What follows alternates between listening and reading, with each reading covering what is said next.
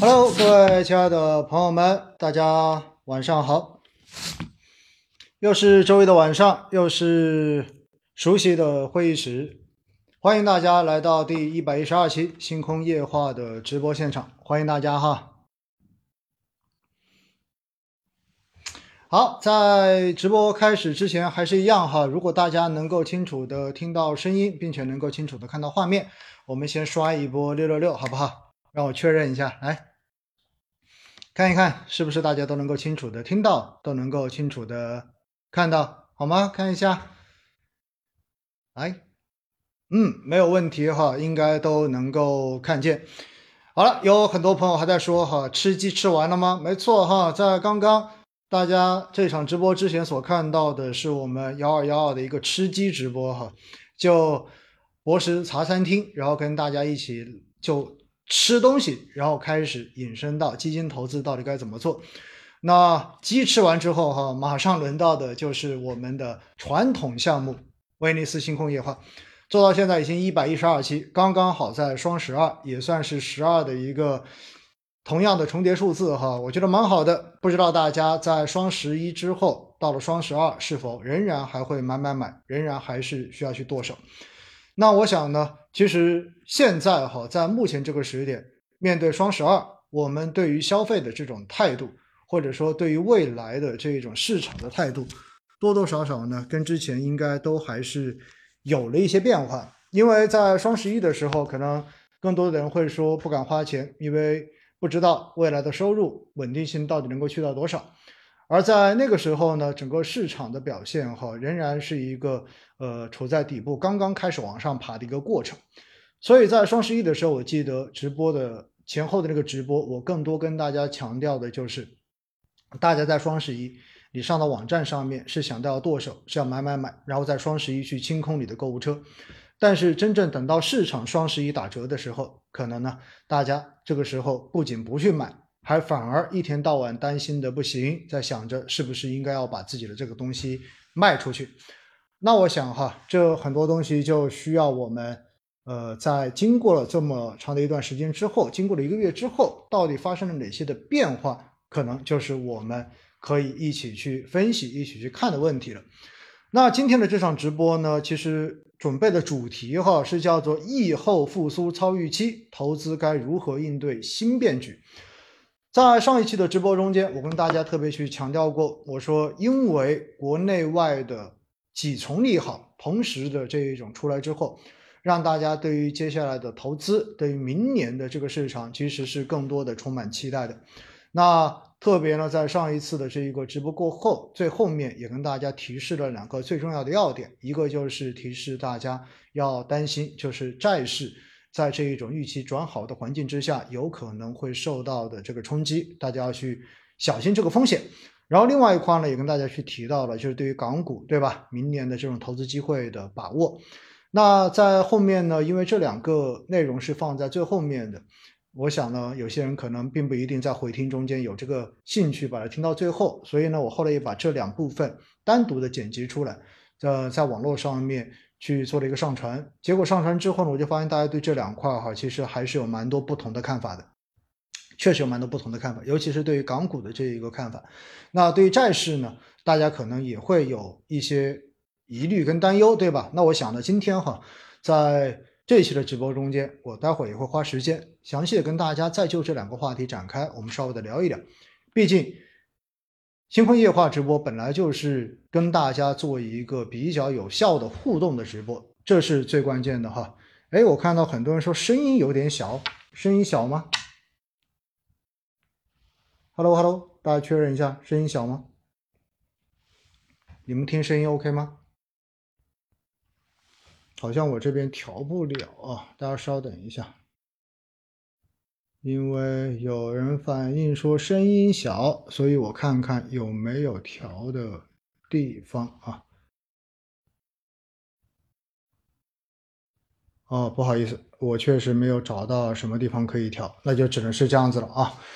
好了，那我们就回归正传。今天虽然准备的这个主题，还是跟大家先一起来聊一聊哈，就是针对明年的市场，针对接下来这个跨年的市场，是否会有一些变化产生，或者说是否我仍然维持着在上期直播中间跟大家讲到的这种偏乐观，或者说对建议大家要去面对将来更加的有期待的这样的一个立场。那最近其实大家比较担心的是什么呢？我们知道哈，在上周，那么各地的这一个防疫政策的优化已经基本上铺开了，所以在过去的这几天哈，可能我们会看到大家比较着急的是去囤药，对吧？然后包括去囤 N95 的口罩，甚至于呢，包括对于抗原检测的这些材料的这一种呃收集。那说到这里之后呢？针对上一期的这个直播，那么有很多人就在下面有不同的观点，因为我当时说过，我说疫情这个政策优化之后，相对而言呢就可以放开。那么放开之后，我们能够呃获得的，或者说能够嗯面对的这一个经济环境的这种预期改善，应该说会是立竿见影的。那有很多人后来下面的质疑就是说，随着这种阳性病例的增多，那么有可能其实会影响到从另外一个方面去影响到经济生活的这种开展，所以呢，他们对于接下来的这个经济完全的不看好，他们对于将来的这个市场表现也完全的不看好。实际上哈，关于这个话题，我觉得又回到了一个最原始的，或者说回到了一个最嗯最初的这种争论，就是到底是动态清零好，还是放开好、躺平好？那不管我们从哪个角度去看问题，我经常会说哈，你站在一个绝对的角度去看同一个问题，你永远看到的只是一面而已，这是最关键的一点。那其实呢，我在过去的这个星期面对这种质疑，我也特别去找了一下，或者说特别去回顾了一下全球各个国家在整个疫情的这一种防控出现政策调整转换，一直到最后放开。整个过程中间的这一个经济的表现，那看完之后呢，我觉得还是可以多多少少哈给到大家一点参考的，因为毕竟虽然说我们国内的这个形式跟海外会多少有一点不一样，但是的话呢，我觉得大大多数的这个影响因素还是可以参考的。首先哈，我们说。每个国家就是在海外，包括什么？包括最大的像美国啊，然后包括像欧洲啊，然后也包括亚洲，我们看到越南、看到新加坡等等这些地方，也包括日本等等。那看完之后呢，最后得出来的一个结论就是，实际上在这一个防控政策放开之后，对于整个经济的复苏绝对是有正面的影响的，这是一个必然的结果。但是呢，在这一个复苏的过程中间，随着我们说，随着整个经济的这呃，随着这种感染人数的这一种波动跟提升，那么有可能在这个过程中间，尤其是在前期，会产生一定的预期差。也就是说，在这个过程中间，其实大家又在面临着一种新的不确定性，而这种不确定性有可能会造成在情绪上面的波动，进而在短时间之内，在一个比较短时间之内，会影响到整个市场的表现。因此呢，我觉得在这里一讲哈。哎，大家稍等啊，因为这里一直提示声音不是很好。嗯，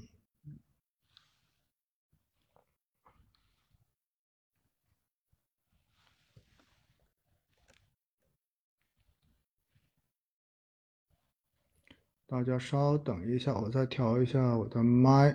我看看有没有什么办法调啊。耽误大家一分钟时间。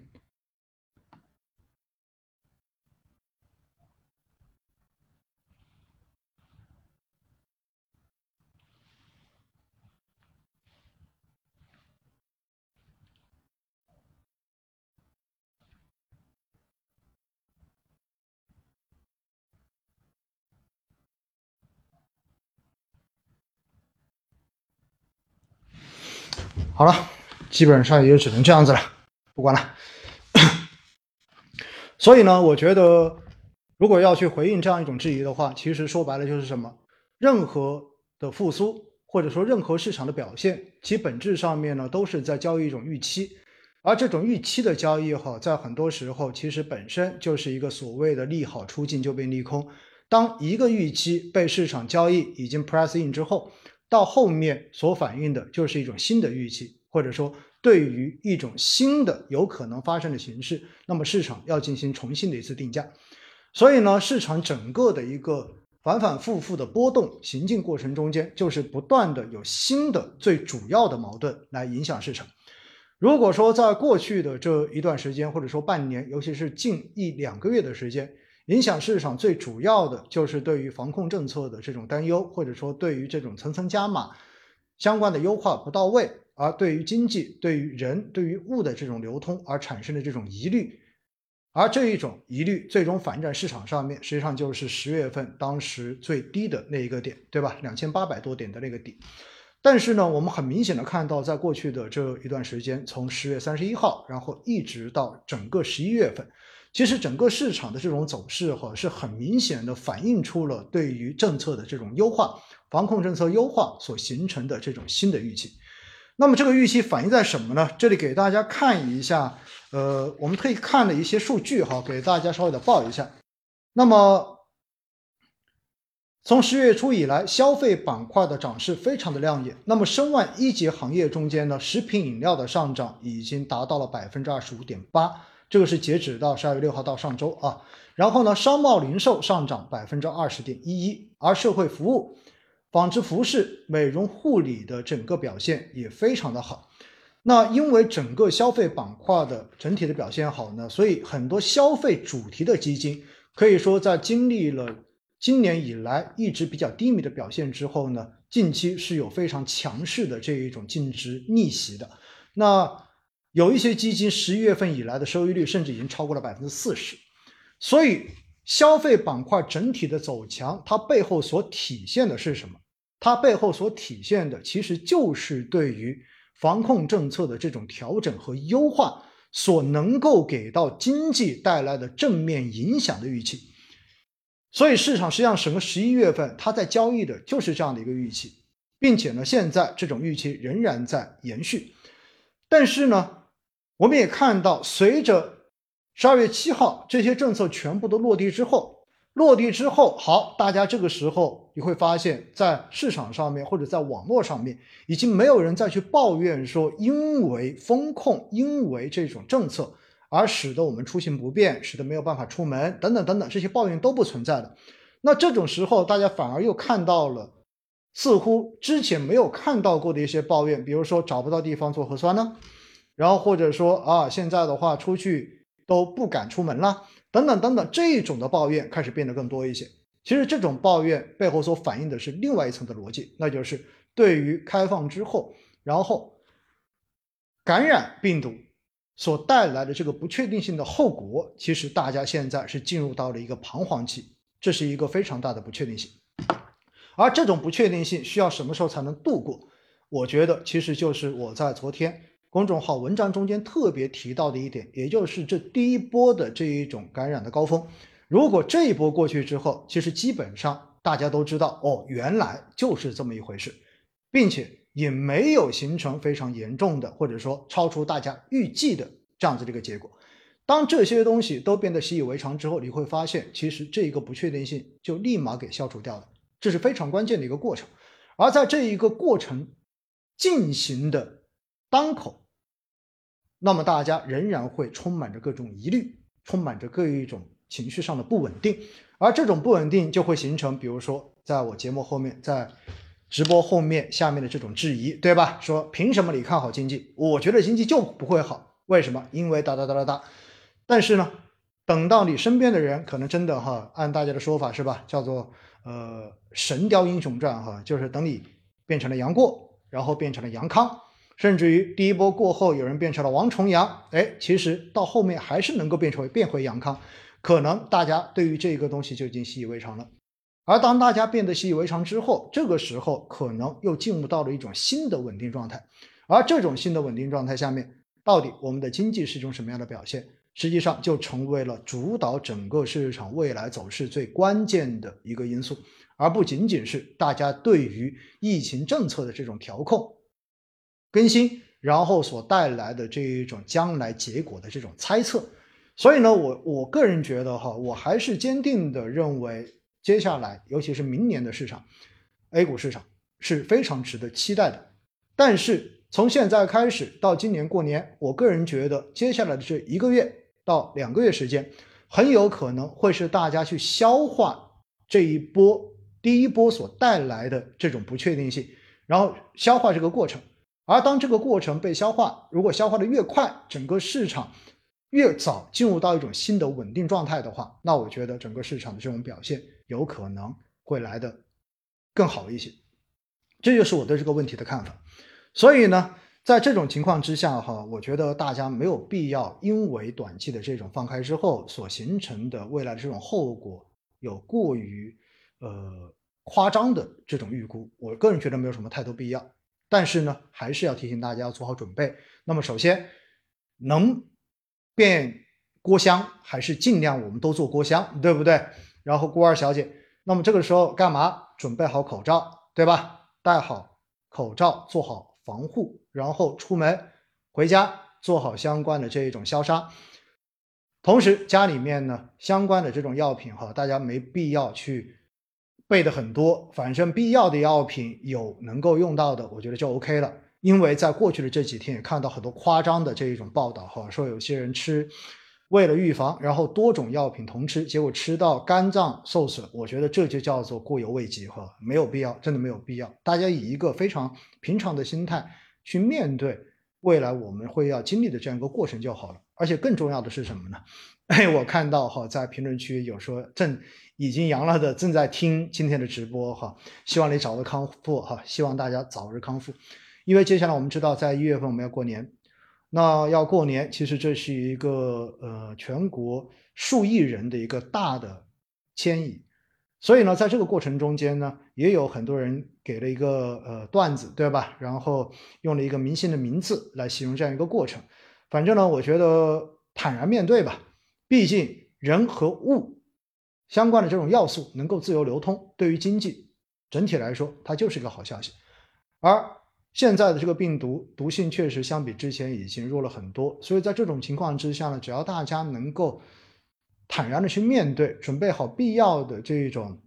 药品，更重要的是保持自己的一个抵抗力，我觉得这比什么都重要，好不好？对于明年的市场，我个人仍然还是维持着上周直播所跟大家强调的，我个人觉得是值得期待的，我对它。也是有更多的这种美好的想象在这里哈，这一点要跟他们特别讲。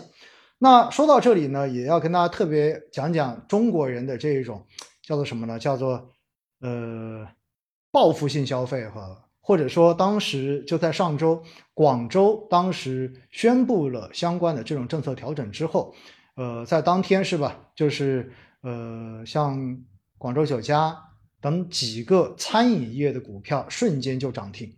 那到后面呢？我们看到网络上面很多段子哈，说广州人最需要的，在相关政策调整之后，就是需要喝茶，对吧？要去喝早茶。所以在这种情况之下呢，我们说消费的这一种反弹，其实体现的比较的明显。这里有几个数据哈，跟大家稍微的聊一聊，我觉得特别好玩哈。那么新十条，因为在上周发了新十条嘛，那么新十条发布之后呢？飞猪的数据显示，国内机票的搜索量瞬间增长超过一倍。然后呢，成都、上海、深圳、杭州、三亚等城市成为热门的搜索目的地。而美团所提供的七日数据也显示，云南普洱的机票预订量周环比增长了百分之四百，重庆、福州、迪庆、锦州等城市的机票订单周环比增长百分之一百以上。所以，我们看到哈，三年下来，大家都被憋坏了哈，真的是这样子的。所以，只要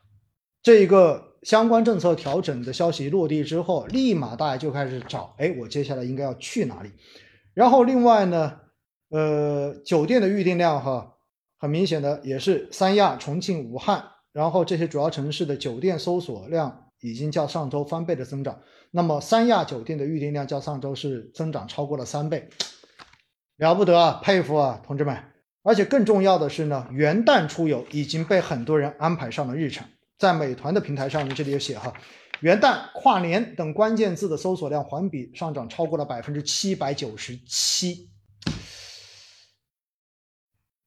说句实话哈，当天新十条出来之后，我也上去搜了。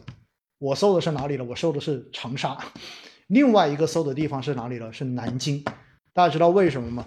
长沙是因为我考虑说，哎，那我是不是意味着过年可以回家了，可以回老家过年了？所以呢，赶紧上去搜了一下长沙的这一些相关的这些机票，结果一搜就发现春节期间的这个机票价格比平时已经翻了三倍了，好吧？然后回头看南京是怎么回事，因为我们之前说了，十二月份是准备要去南京办一场线下的老友记活动的。之前因为这一个防控的原因，所以我们临时把它给推迟了。所以当天新史料出来之后，第一反应就是赶紧查一下，哎，南京能不能去？所以呢，有些朋友哈，可能还呃在我的公众媒体上面有看到，我当天晚上还发了那个报名，就是南京。老友记的那个报名的海报，但是呢，发完之后哈，后来我们最后讨论过，觉得可能确实时间的原因没有办法这么快的，因为一安排就只剩下这周末了。后来说时间太紧，可能没有办法安排，所以呢，最后还是把它撤掉了。所以南京的这一个老友记哈，这里跟大家预报一下，预计将会安排在过年之后，也就是二月份会安排在南京进行第四期的老友记。所以呢，大家如果到时候有南京的朋友哈，可以关注过年之后我的公众号，也包括我们投资知识一号事务所，也当然我会在威尼斯星空夜话中间也会跟大家进行口播，来告诉大家最后具体定到哪一天，并且呢，呃，在明年哈，我们已经准备好了一篇文章，这个文章就是征集在全国我们计划要去的这些城市中间的合适的场地。那到时候这一个征集的文章发出来之后，也希望在相关城市的朋友们能够多多的帮我们做推荐，好不好？因为我们毕竟对于当地的这一个环境肯定没有你们熟，没有地主熟，我们要自己去找这些场地，其实挺困难的，好不好？所以呢，也告诉大家哈，其实。这一个政策放开之后，我们明年将会有非常多的机会，在全国各地跟大家有面对面交流的这样的机会。我也期待着那一天早日的到来，好不好？好了，这里讲完之后呢，就顺便聊一下哈。刚才说了，海外的这些国家，在政策调整之后，经济的这一种反弹或者说复苏，到底是个什么样子的情况？首先呢，要告诉大家一点哈，其实对于需求端来讲。因为我们的需求端说白了，三驾马车分别是出口、消费和投资，对不对？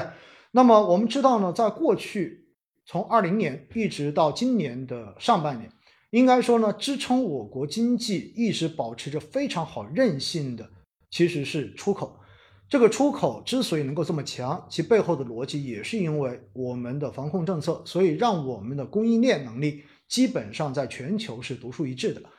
同时呢，又因为海外的这一种需求旺盛，因为他们在通胀嘛，对不对？需求旺盛，所以相对而言呢，支撑着我国的出口一直在，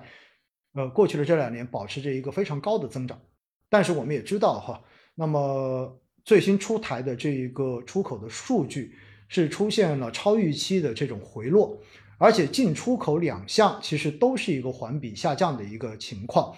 并且呢，现在根据估算之后，哈，现在的整个的出口有可能对于经济已经形成了逐渐变成了一个拖累项。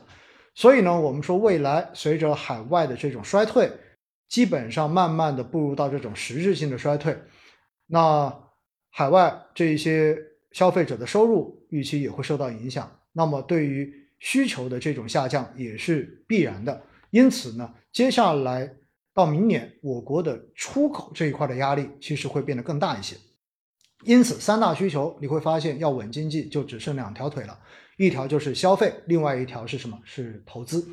那我们就特别来讲一下消费这个话题哈，因为投资这一块呢，说白了它更多的是一个供给侧的，也就意味着你更多的是去建，对吧？去生产。所以呢，在这一块儿有积极的财政政策，基本上就可以通过基建的方式来多多少少来推动一些。但是消费端这一个哈，那就必须从两块。第一，从供给侧的这一块来讲的话，就回到了二零一八年、一七年当时特别讲到的供给侧的结构性改革。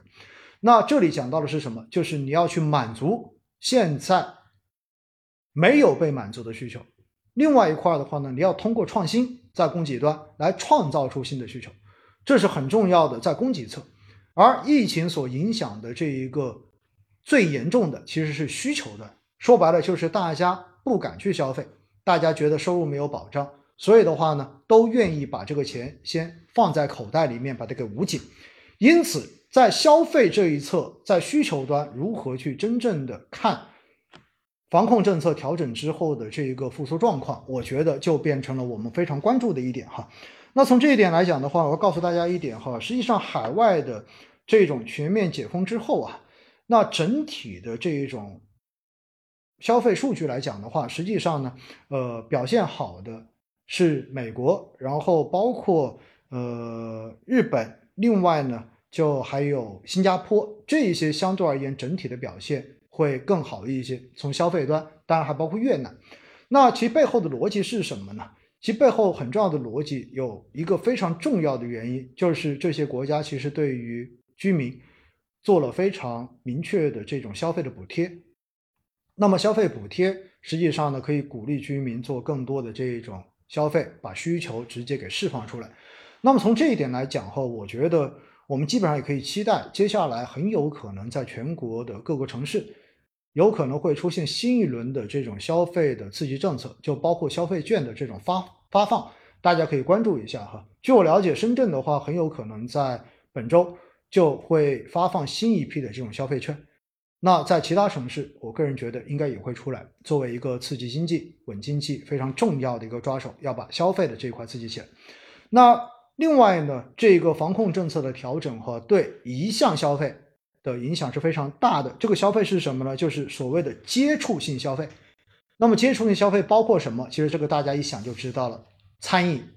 对吧？餐饮，比如说大家出去聚餐这个事情。那么我们知道，在之前一直都说三天三检三不，包括上海也出台了，哎，五天之内不能够去这些公共场所。但是现在我们看到，这一周过去之后，所有的都已经解除了这一条，包括在深圳，现在基本上去任何地方你都不用扫码了。包甚至于我今天哈，就是呃一早然后来金鹰大厦上班，突然之间有一种回到了二零一九年之前的感觉。为什么？因为我们楼下的所有的这种闸口，所有的这种扫码。所有的这种人员全部都已经撤掉了，又重新回到了二零一九年疫情发生之前的那种状态。我自己就觉得哇，啊，二二二零二零年疫情发生之前这种状态，哇，我自己就觉得这种感觉真的哈，就是那种突然之间你会觉得有点陌生，但是后来仔细一想，这不就是我们以前正常的生活吗？所以哈，我觉得这一些会有比较明显的增长，会有明显的复苏，接触性的消费。那美团的数据显示哈。呃，像十二月七号，北京地区到店餐饮线上的订单量相比上周是增长了超过百分之五十八。然后同时呢，火锅堂食的消费恢复明显快过其他品类。那么香港餐饮的这种线上订单量超过一倍，而且呢，大众点评上面哈，北京核心商圈的不少火锅店七日的晚间时段座位都已经显示已经订满了。我这个周末也去。外面吃了两次饭，然后我都发现基本上已经恢复到就是要排队的这种状态了。所以我觉得中国人的这一种消费的欲望哈，会在接下来这段时间，尤其是临近过年的这段时间，真的会有一次比较明显的释放。这将有助于推动着消费板块在接下来这段时间仍然还有可能维持在一个比较正面的这样的一个走势中间。那从美。如果我们看一下海外哈，就是他山他山之石可以攻玉。我们来看一下哈，像在海外呢，基本上就是呃消费的变化，就是在开放之后的半年到一年左右，整个的一个复苏的板块的变化稍微有一些些的区别。我想呢，这一些也提供给大家做一个参考，因为大家如果你对于消费这一块你特别想投资，然后但是你不知道该去买什么的话，我觉得这一点大家可以看哈。首先。必选消费的韧性是非常强的。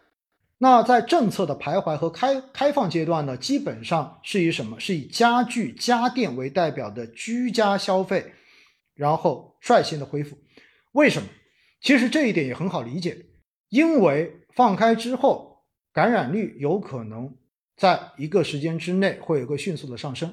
所以上升之后呢，现在已经不存在说要去做隔离或者怎么样了，大家其实就居家，对吧？然后在家里面进行休息，然后等身体恢复，然后转阴就 OK 了。那么这种时候呢，大家在居家的这一个时间有可能会延长，因此，这就有点会像二零二零年疫情刚发生时候所看到的一样，就是大家对于居家环境的这种改善，可能在接下来的这一两个月到一个季度会有比较强的这种需求拉动。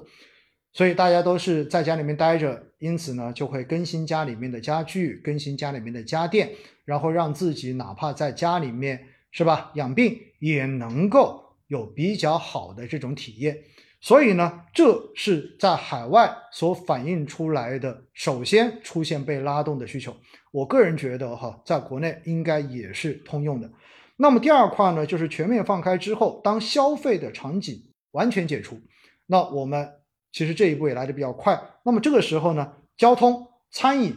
以及鞋服，也就是服装跟鞋等等等等这一些的拉动会马上跟上。这一点其实就是刚才我们所说的，我们接下来要过年，过年前后，我想对于交通出行、对于文旅这一块的需求将会迅速的会得到拉动，而且哈，在这个过程中间，特别要跟大家强调一点哈。大家有没有发现，最近在市场上面涨得最好的细分行业、细分板块是什么呀？除了药之外，哈，是药店、社区药店，在过去这段时间是涨得非常好的一个板块。这在海外确实也是一样的，原因也非常的简单，就是大家的这种囤药，然后以应对未来的这一种感染率上升的冲击。所以呢，大家可能都不会去医院，因为医院。把更多的资源留给重症患者，对吧？绝大多数人都是一个轻症或者是无症状，所以在这种情况之下，对于社区药物药店跟社区医院的这种需求会大幅的上升，这也是因为这一个政策的调整哈而出现比较明显的这一种改观的。那全面放开之后，我们刚才说了是交通出去玩，然后餐饮出去吃，然后出去旅游等等等等这些板块。但是呢，在海外哈，确实也会存在着一个问题，那就到现在为止，实际上呢，不管是美国还是日本也好，他们的这种消费的消费板块的恢复，也仍然没有恢复到疫情之前。也就是说，实际上如果你把它跟二零一九年来相比的话，虽然它有了一个非常明显的这种恢复，但是相比疫情前，仍然还是有差距的。这也是我们未来大概率会要用更长的时间。去逐步的熨平，或者说逐步的把它弥补回来的一个过程，这一点呢，我想哈跟大家要稍微的聊一聊，好不好？然后，另外呢，对于接下来的这一个市场哈，我个人觉得在上一周有几个事情要跟大家特别强调一下，大家也看到了。首先一个就是政治局的会议，那政治局会议中间对于新一年的经济。应该说多多少少还是做出了呃相关的这种安排，所以呢，在过去的这几天，我们也看到有很多的解读，然后大家说怎么说怎么说。在讲到这一个会议中间所提到的内容之前，我首先要提醒大家一点哈，政治局会议并不是完全讨论经济工作的，这是非常重要的一点哈。所以实际上。接下来，在十二月份，我们应该要关注的是后面的中央经济工作会议。这个会议对于明年的经济工作的部署，对于明年的政策，我个人觉得是更加要值得关注的。这一点呢，会在我们后面，就是等到政治呃经济中央经济工作会议开完之后的那一期新闻空夜话，我肯定会给大家详细的、重点的来进行一个相应的分享。但是呢，在政治局会议中间哈，有几个比较。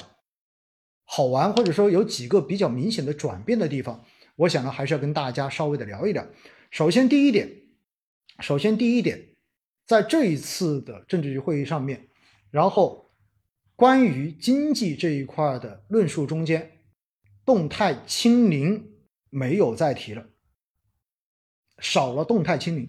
所以这意味着什么？这意味着我国的防疫政策大概率以后的这个方向。就不会再有反复了，应该就是朝着一个方向义无反顾的走下去了。所以呢，这我觉得是可以去避免或者说消除一些大家在过去这段时间的这种担忧。我觉得这是要特别跟大家去强调一下的，因为呢，在过去这几天我们也看到有一些地方哈，就是反复的有发了一些这样子的文章出来，说要允许一些地方走回头路或者怎么怎么样。那么在网络上面引起了很多的热议。那有一些地方呢也重新的，似乎还要检查，就是各种码，对不对？要检查你的核酸。那么呢，这种也有人赞成，也有人反对。但是呢，从政治局的这个会议的表态来说，我觉得这一点基本上已经明确了，因为动态清零这四个字已经没有了。那么，更多强调的是什么？更多强调的是要优化，或者说要让整个疫情的防控优化也成为稳经济的重要的一个组成部分。所以大家就知道这个政策的导向已经完全的不一样了哈。这是第一点，我觉得要提醒大家注意的。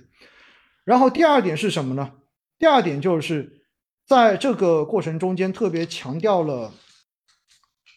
在。房地产这一块，政治局会议一个字都没提。大家要知道一点哈，在以往往往讲到经济的时候，都会说到房地产，而说到房地产呢，往往就会强调什么叫做“房住不炒”，对不对？但是在这一次的重要会议上面，房地产一个字都没有。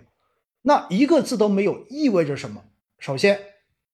中央经济工作会议有可能会重新再去讲房地产，这是有可能的，因为。之前去年也是一样，那么第二是什么呢？我们知道，在过去的这段时间，针对房地产的这种供给端的放松政策已经出了非常多了，对吧？我们说了三支箭，全部都已经发出来了。所以，对于整个房地产的企业行业主体、行业的这些主体来说，都是非常好的消息。这有助于在供应端稳住整个行业，那也能够在一部分情况之下来增加大家购房的信心。没有提房地产，意味着什么？意味着现在在供给端的政策有可能出来之后，现在还要观察一下整体的一个效果，看看到底能够有怎样的一种变化。那如果数据的这种反应还不够积极的话，我觉得未来在需求端还有可能会出台进一步的政策。那么这个需求端指的是什么？也就是方便大家去买房，方便大家去。根据自己的这种改善性需求更换房产，降低这个门槛的政策，比如说继续的放开限购。那么现在其实很多城市对于这一个买房，虽然限购已经逐步的松动，但是仍然还有一些条件的限制。那不排除，那么接下来可能会在这一方面仍然会有需求端的政策指引再会出来。所以呢，对于房地产哈，没有提房住不炒，并且呢也没有做任何的论述。我个人觉得，其实这对于房地产来讲，仍然就是一个相机决策的一个过程。对于刚需族哈，呃，因为上一期的直播讲完之后，有很多人在后面给评论，就是说，哎，我现在在哪里哪里，然后现在要不要去买房？因为觉得会是刚需。我个人觉得，刚需族哈，在接下来的这段时间，一直到一季度，应该都是一个比较合适的一个可以去看房的时间。因为在目前这个阶段，我个人觉得各种政策的这种优化，已经到了一个比较适合大家开始考虑满足你刚需的这样的一个境地了。所以呢，这一点哈是本次的工作会议中间非常重要的一点，就是没有提房地产。哎，这个也要告诉大家。然后另外呢，在这一次的呃工作，就是政治局工作的这个。最后的表态中间，针对经济特别强调的仍然还是稳增长，仍然还是稳增长。其实现在回头想一想哈，去年的中央经济工作会议也是说稳增长，而今年依然说稳增长。而且这一次的稳增长呢，大家记住一点，就政策方面有两个非常重要的表述有变化了，我觉得要跟大家稍微的提一提。那么这个变化是什么？首先，财政的这个积极发力仍然是没变的。但是对于货币政策，删除了，或者说从二零一二零二一年四月份以来的这个保持合理宽裕这个表这个表态已经没有了，就这个措辞已经没有了。这说明什么？这说明在明年的货币政策有可能不会有。总量性的货币宽松政策，如果有，有可能仅仅只是结构性的宽松政策，啥意思？翻译一下，那就是没有放水，明年很有可能你等不到这一种放水的局面，要给都是精准的，通过再贷再贷款这样的工具，然后给到想要扶持的、想要鼓励发展的、需要救助的这些行业。那这一说出来之后哈，我们又要回过头来讲讲债市。债市在上周我提示了风险，然后刚才呢我也看到了哈，就是有朋友在评论中间说说今天债又跌了，对吧？而且呢，在过去这段时间，大家看到有一个有一个说法，也是大家比较关注，叫做理财的赎回潮。其实哈，我觉得这是一个新形势下，或者说新的变化条件之下，今年所面临的一个新的情况。我们知道哈，在之前反复跟大家讲过，银行的理财因为资管新规的落地，所以呢，基本上全部都已经告别了这一种保本保收益的。这种刚兑模式，基本上都已经进入到了一种净值化的操作，所以呢，很多的银行也成立了自己的理财子公司。但呢，实际上哈，呃，从目前的这个情形来看呢，很多的理财子公司，他们的理财产品最终的投向，其实仍然还是公募基金。所以，当理财遭遇到整个债市的波动，而出现了这种短期的浮亏之后，那么，进而引发银行理财资金的大额赎回，然后又回过头来负反馈到整个基金市场，反馈到整个债券市场上面、二级市场上面之后，就形成了我们所说的所谓的这种踩踏，对吧？或者这种负循环。所以在这种情况之下呢，债市哈就是在呃从十一月份到现在，应该说两波，然后基本上都是处在一个持续的波动、风险加剧的这样的一个状态之下。那正像之前跟大家讲过的，因为债要涨的话呢，其实最重要的就是一个利率要往下走，利率往下走，然后债券的价格才会往上，这是个基本的逻辑。而利率要往下，就意味着整个市场的资金要是宽裕的，只有资金宽裕，资金的价格利率才能够下降。所以呢，说一千道一万。对于债市的这一个走势来讲的话呢，你必须要求的就是你的流动性应该处在一个相对而言比较宽松的环境。但是刚才我们也说了，政治局会议的表态中间，针对明年的这一个货币政策，它是没有再加上这个所谓的宽裕的这个表述，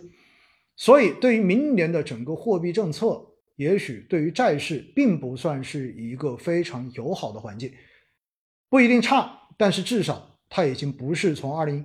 二一年四月份到到之前这一段时间这一年半时间的这一种非常友好的状态了。那么既然这种政策有转向，那么自然也会反映到整个债市的走势中间。所以在过去的这段时间，债市的这种波动调整，在一定程度上面，我个人觉得也是一种交易预期的过程，就是已经在消化这个预期了，所以债市在往下跌。然后另外一块呢，大家明确知道一点哈，就是之前跟大家讲到的宽货币。宽信用，实际上现在我们所有的稳经济的政策，一方面是在财政方面，对吧？然后通过财政，通过这种政府的投入，然后来直接把需求、把供给端给拉起来，或者说把政府的需求端给拉起来，来刺激经济。但是更重要的，所有的货币政策所宽出来的钱，绝对不是想考虑让这些钱直接留在。金融体系里面，而是希望真正的能够有更多的钱进入到实体经济，也就是所谓的宽信用。宽信用说白了就是要有更多的钱从银行、从金融体系贷出去，对吧？然后直接能够贷款，有人愿意把钱贷出去去生产、去消费。所以呢，在这种情况之下，最重要的就是大家愿不愿意贷，大家愿不愿意借钱。那借钱去生产有成本，那。只有当我生产能够赚到的这个利润超过我贷款的成本，我才愿意借钱。所以对未来要有更好的预期，才愿意借。而作为个人消费者来说呢，我只有对于未来经济的这种增长，对于我工资收入的稳定性有信心，我才敢去借钱消费，因为我才还得起，对吧？所以在这种情况之下，哈，要特别提醒大家的就是什么？对于。经济复苏的预期变得越来越强，那么宽信用的这一个顺畅程度也许就会越来越好。而当宽信用的顺畅程度越好，到最后对于债市来讲也是坏消息。所以还是坚持维持着我上一次直播跟大家所提醒的一样。实际上，现在不管从基本面，也就是对于经济的这种预期来讲，还是从整个流动性、市场情绪的这种预期来讲呢，对于债市哈，很有可能仍然还为还是会在一个波动加剧、风险加大的这样的一个过程中间。那当然，债市的好处是什么呢？债市的好处是因为所有的债都有票息。那如果我完全不考虑短期市场、二级市场的这种交易，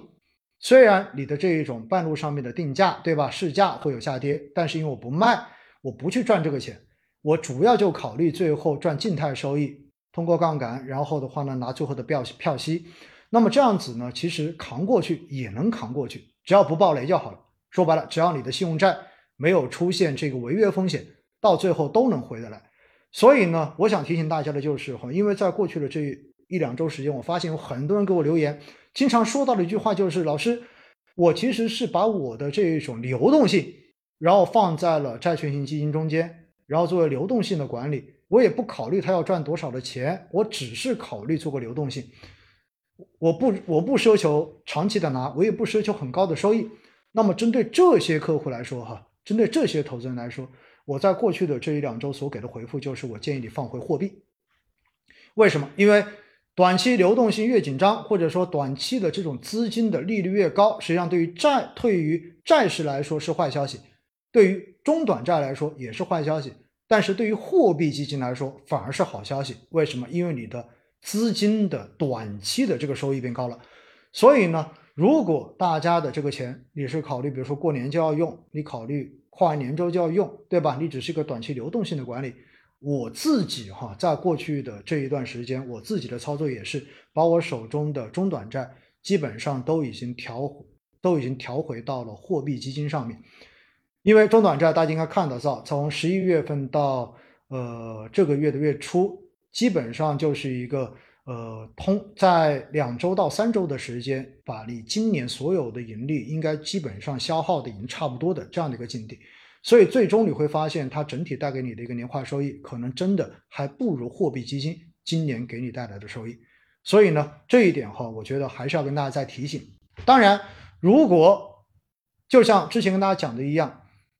政策调整之后，然后整个感染率上的比较的快，然后造成了一些波动，或者说让大家有了更大的这种担心，那么这种时候呢，经济的这一种。呃，预期或者说经济复苏的预期也会被更多的人进行质疑。那么在这种情况之下呢，当大家的这种预期因为相关的事情有所下降的时候，那么债市呢在这个当口，那么又有可能会有一波小的修复，这还是有可能出现的。所以呢，还是跟大家稍微的把它讲清楚。所以大家总之记住一点就好了，只要你身边的人对于未来经济的预期越来越乐观。那么这个时候的债基本上要表现好就很难，所以在这种情况之下，既然你对于经济乐观，那自然对于上市公司的盈利也乐观。那么这个时候更多的钱肯定应该去投权益，所以呢，这种时候你应该去定投指数基金，你应该去定投主动管理的股票型基金，应该做这个事情，而不应该再去把更多的钱放在债券。当然，如果你是一个做资产配置的，或者说你是一个组合。然后债券性资产的话呢，在你的组合中间，它本来就是一个固定的比例，对吧？而且每年可能才做次动态平衡的话，那么针对这些债券资产呢，我的个人建议就是，你可以考虑在短期之内把它变得变成久期更短一些的债券。说白了，你可以看一下你自己所持有的这个债券本身它的整体的这个组合的久期到底是长还是短。这个从哪里看？从季报中间，从公开报告中间可以看。而且等到十二月份过后，对吧？还会有年报，从这些定期报告中间，你都可以看得到。那么久期越长，受利率影响的这种波动风险就越大；久期越短，受这个利率风险的影响就越小。所以呢，相对而言，在这样的时间之内，你买更短一些久期的债，那么你所受到的这一种波动的负面影响，对你的心理所造成的这种负面冲击，就会要小很多。因此呢，这就是我给大家就债市这一块哈，再给一些建议。其实呢，还是那句话，如果你的这个钱你就打算放在里面就纯做配置，你就放里面放一年放两年，你可能都不打算去用它。只是求一个稳定增值的话，那我觉得对于债你就不用去操心了，因为已经跌成这样子了，对吧？今年的收益已经被过去的这一个多月的这种调整已经消耗完了，那这个时候其实你去赎，我个人觉得确实也性价比不太高了，因为最主要的这一个下跌的过程你都已经参与了，那接下来更多的是一种修复。跌也跌不了多少了，更而且向上的这种概率有可能在长期它修复的概率还会更大，并且随着这一个静态收益的逐渐的兑现，所以呢，针对这些配置型的长期资金，我觉得你现在如果持有债券型资产，只要这个债券本身没问题，只要这个债基本身没问题，只要这个基金经理本身的能力是在线的，不会出现信用债的暴雷风险，那我觉得其实熟不熟也无所谓了，真的是这样子。因为毕竟大家记得我在前几次的直播中间特别跟大家去呃提到过，对吧？就是二零一二零一二年、二零一三年那一次，就是我自己所经历的客户投诉的处理。因为第一年的债只有百分之二点几、百分之二点一的收益，但是第二年那个债券型基金就贡献了百分之二十四的收益，所以呢，债券的大年小年效应哈是比较明显的。大年跟小年的效应是比较明显的，而且呢，如果债市出现了一年的负收益，就是整体一年的负收益，那么往往第二年为正，基本上是一个不敢说百分之百哈，但是这个概率是相当高的一个事情。因此呢，我觉得作为长期资金，对于债市的这种调整也没必要过度的反应。但是如果你只是做流动性管理，那么该换货币，该调货币，我觉得可以调货币。很多人可能要问了，我在银行买的理财，我也不知道他投的到底是什么，对不对？我也不知道他的久期到底有多长。去问问你的客户经理，如果你的客户经理都不知道的话，那么就让你的客户经理去问问产品部门，那么最后我想都能够问得到的，好不好？因为没现在的这一种理财产品不是像以前的那一种叫做呃资金池的架构了。现在其实就是单只产品对单笔资金这样的一个架构，所以正常情况之下的这一种底层资产，应该说可以沟通的非常的清楚。那么说到这里呢，也有很多问我哈，说什么说可转债还能不能拿？其实呢，我这里再次想跟大家强调一下哈，可转债的这种走势啊，更多的其实还是跟股市相关的，它跟债市的这种相关性不太，就不是不能说没有，但是实际上呢，这个影响不大。因为可转债，大家要知道，它本身也是信用债的一种，只不过呢，它是带了一个可转股的期权而已。所以呢，买可转债的人本身就不是冲着这个债券的收益去的。因为如果单从债券的票面利息来说，那么可转债的这个票面利息肯定不如正常的信用债，一定不是，一定没有那么高的。如果是普通信用债，比如说四个点、五个点，可能可转债的话，它一年它能够给到你的可能只有两个点，可能差很远。但是为什么大家愿意去买可转债呢？因为买了可转债，你是去希望这家公司未来的正股价格能够上升，正股价格上升之后，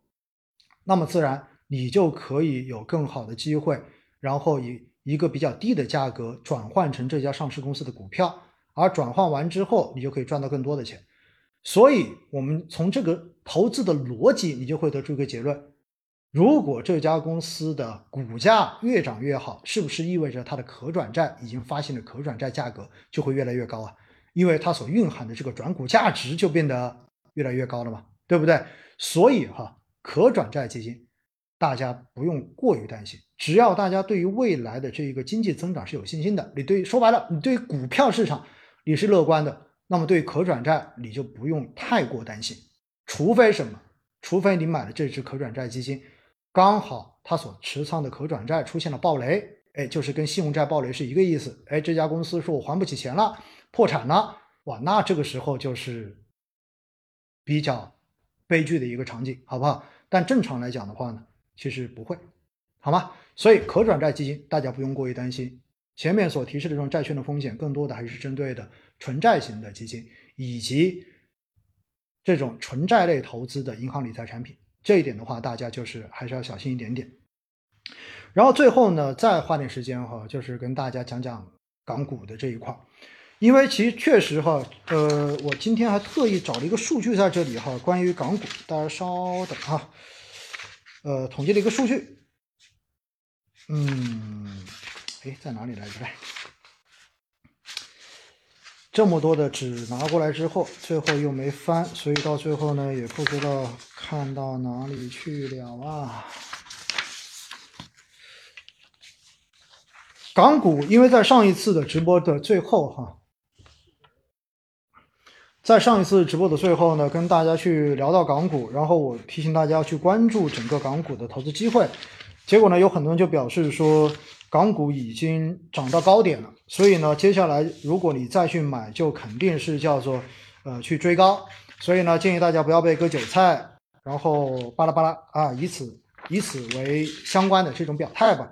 那我想哈，关于这些的，还是要跟大家稍微的去聊一聊哈。确实，港股在过去这段时间真的是十一月份以来出现了大幅的反弹。把数据跟大家稍微讲一讲哈。那么截止到十二月九号。十一月以来呢，恒生指数累计上涨是百分之三十五点五，然后恒生科技指数累计上涨了百分之五十三点一八。那港股基金十一月份以来呢是大爆发，近一个月的最高涨了近百分之六十。确实哈，就是如果你以短期的这种涨幅来看的话，确实应该说短期港股的这一个市场会到达一个波动变得更大，而且有可能会出现一个落袋为安，然后。涨得过快而出现短期回调这样的一个态势，这种局势是很有可能发生的。必须还是要告诉大家，平时大家知道我在直播中间非常少去跟大家表达对于某一个板块或者说某一个投资标的的乐观，我是比较谨慎的。因为为什么呢？往往讲到这些东西的时候，确实大家往往总是会去追那些看上去过去这段时间涨得比较好的东西，对吧？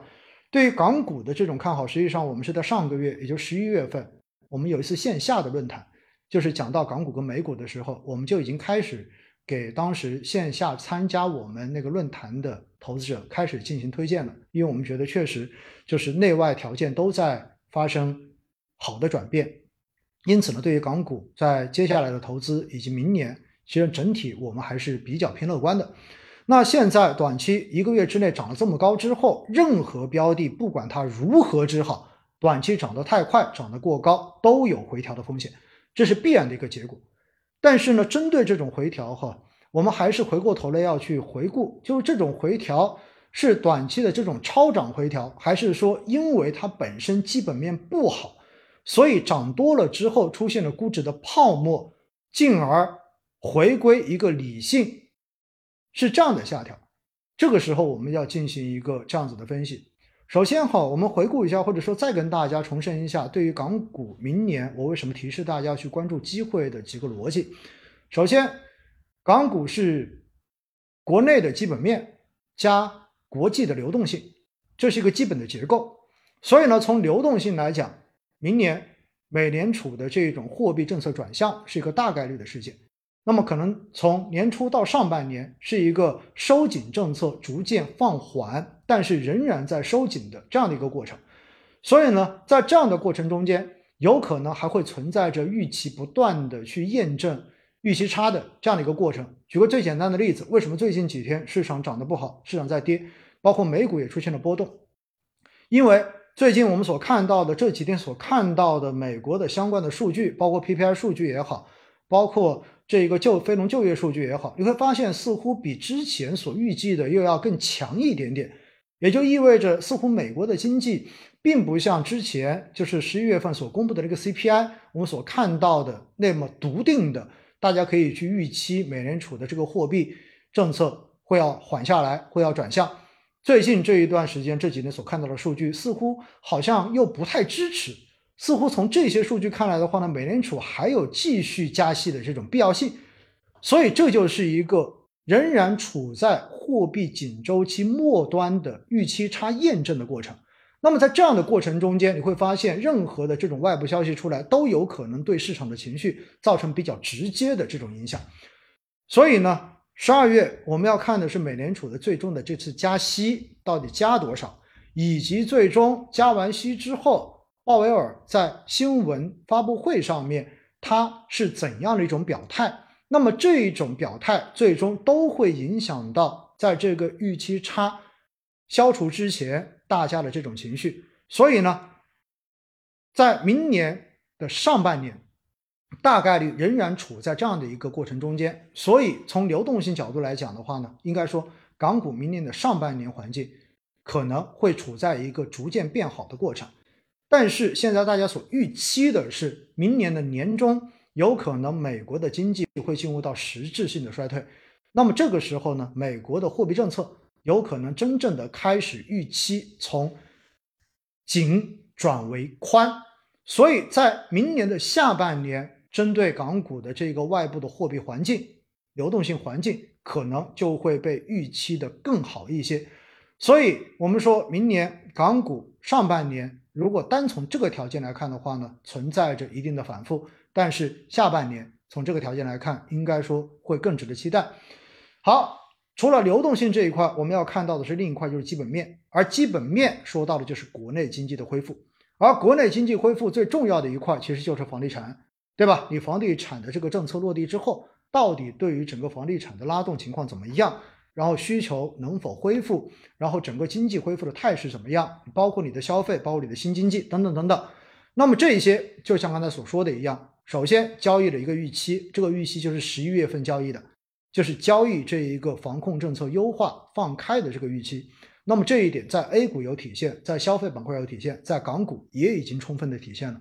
而当这一波的预期消化完之后，同样的也会进入到。一个彷徨期，或者说一个重新寻找预期的这样的一个过程，那就是什么？就是刚才说所所说到的第一波冲击，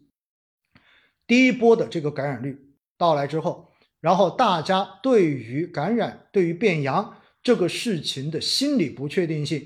什么时候能够平复？那么这个过程实际上对 A 股会有情绪上的影响，对于港股。同样的也会造成对于基本面恢复担忧方面的影响，因此哈，在十一月份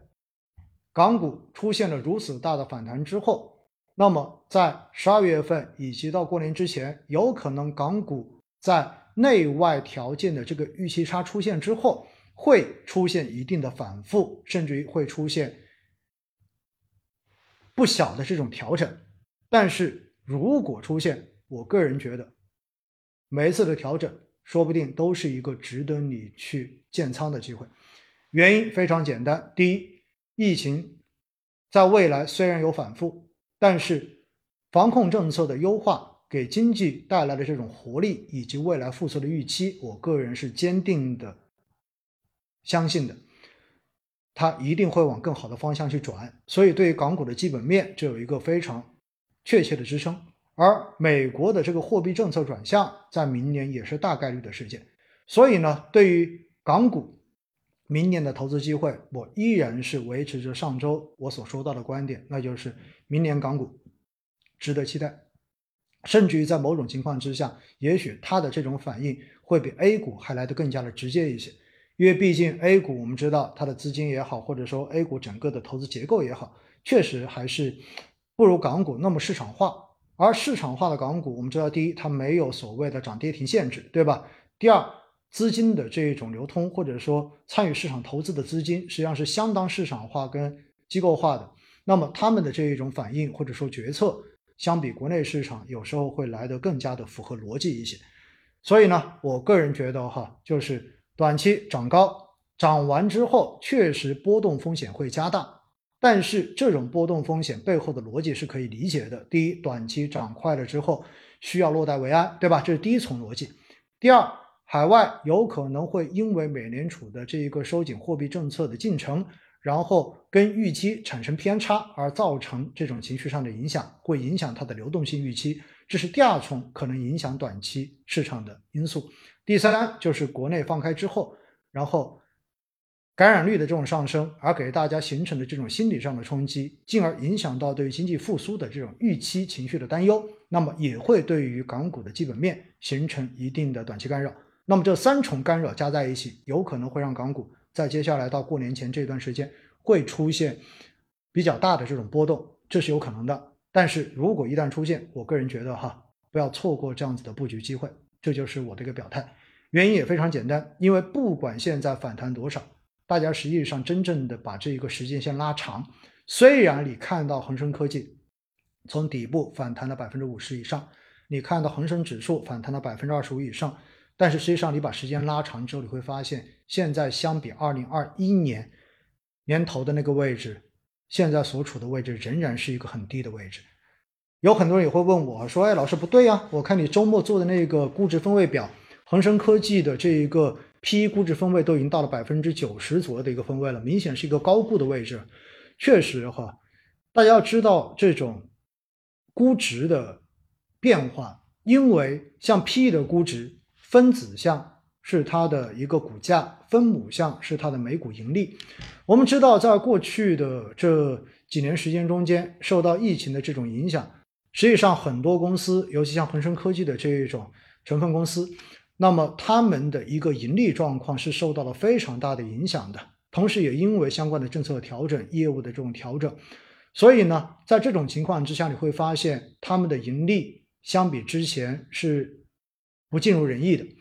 甚至有些可能是大幅的降低了。所以在这种情况之下，就意味着什么？意味着虽然它的股价跌了，但是它的盈利也在跌。所以呢，虽然股价跌下来，但是它的估值。也许并没有下跌多少，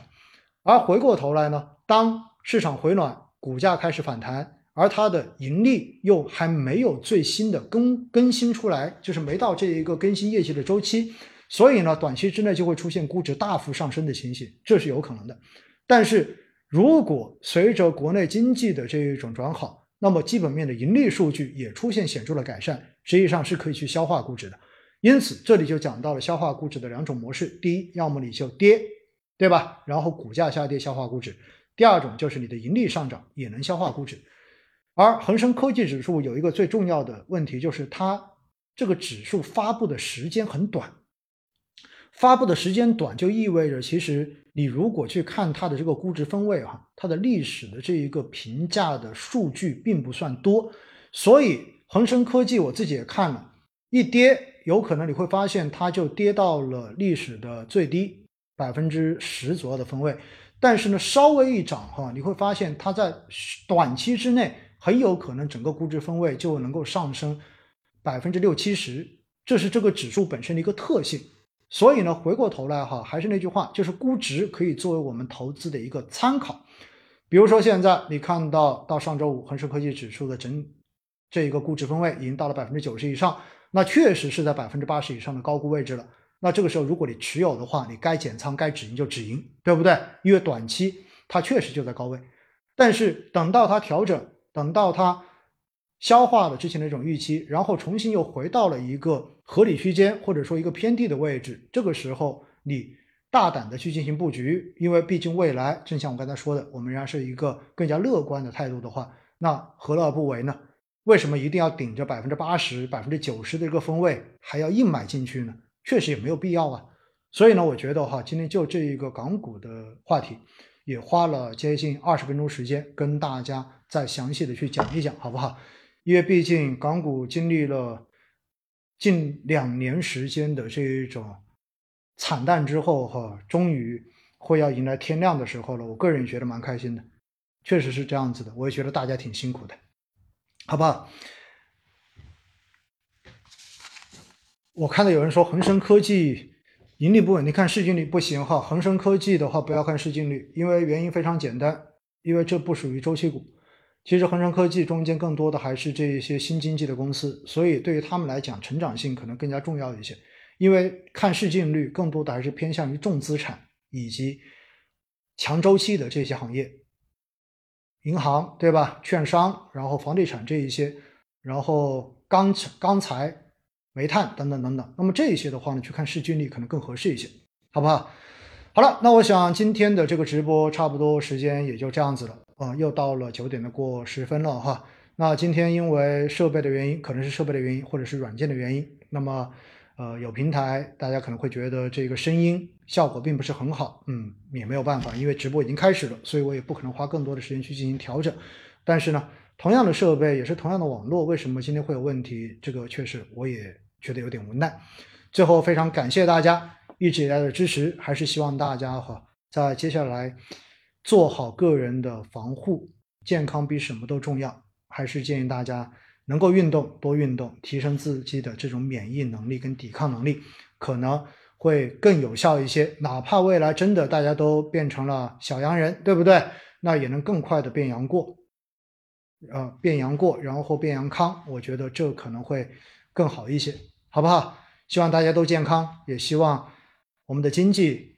能够更好的恢复，也希望大家的投资，哎，也跟我们的经济一样，能够尽快的给到大家一个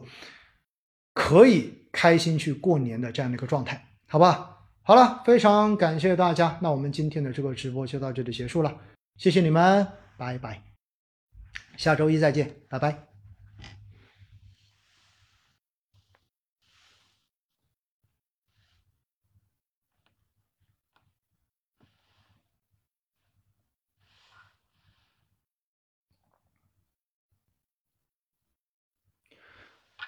好了，今天视频号这一边的朋友，我也不知道为什么哈，就是很多人说声音小，但是我这边确实没有什么额外的设置哈。刚才我只是把这个直播室关掉了，然后又重新开，好像恢复正常了，但是好像后来直播的中间又瞟到有人说声音小，我必须承认哈，就是看到大家的这一种，就是说效果不好啊或者怎么样。呃，还是蛮影响我的思路的。其实，在中间你会发现，今天在某几个局部、某几个片段中间，我似乎就是有点断片儿，就是思维断节的这种表现。其实就是因为看到了大家在发说声音小、效果很差或者怎么怎么样。那下次再换个手机再试试，好不好？希望没有问题。我看到很多人也说不错哈。OK，非常感谢大家。那今天首先我要告诉大家一点，就是抖音这一边直播回放是没有的。为什么？因为刚才我讲到那个消费的时候，它居然弹出一个窗口，提示我说不允许给第三方平台带货，是因为我中间讲到了其他的平台名字，对吗？就是根据什么什么数据，然后被它检测出来，所以呢，弹出警告之后叫做命中警告，所以这一个直播回放就没有了。抖音这边大家就不用等了哈，告诉大家一点。然后呢，呃，视频号这一边应该可以保留，但是视频号因为有两节，对吧？前面有讲个十来分钟，然后这里的话有一个小时，所以呢，大家如果呃没有看全的，也可以到时候到视频号里面去看到这一个视频的回放。喜马拉雅上面呢也有今天的一个同步音频回放，所以呢，待会儿结束之后，我会直接点这一个生成回放，如果正常的话，今天晚上就能够生成。生成之后回放会在每天五分钟基金定投聊通套专辑里面，好不好？如果没有生成的话，那么就要等到明天我从其他平台下载了这个音频文件之后才能够重新上传，好吧？好了，非常感谢喜马拉雅的朋友们，那喜马拉雅这一边我们直播间就先到这里，谢谢你们，拜拜。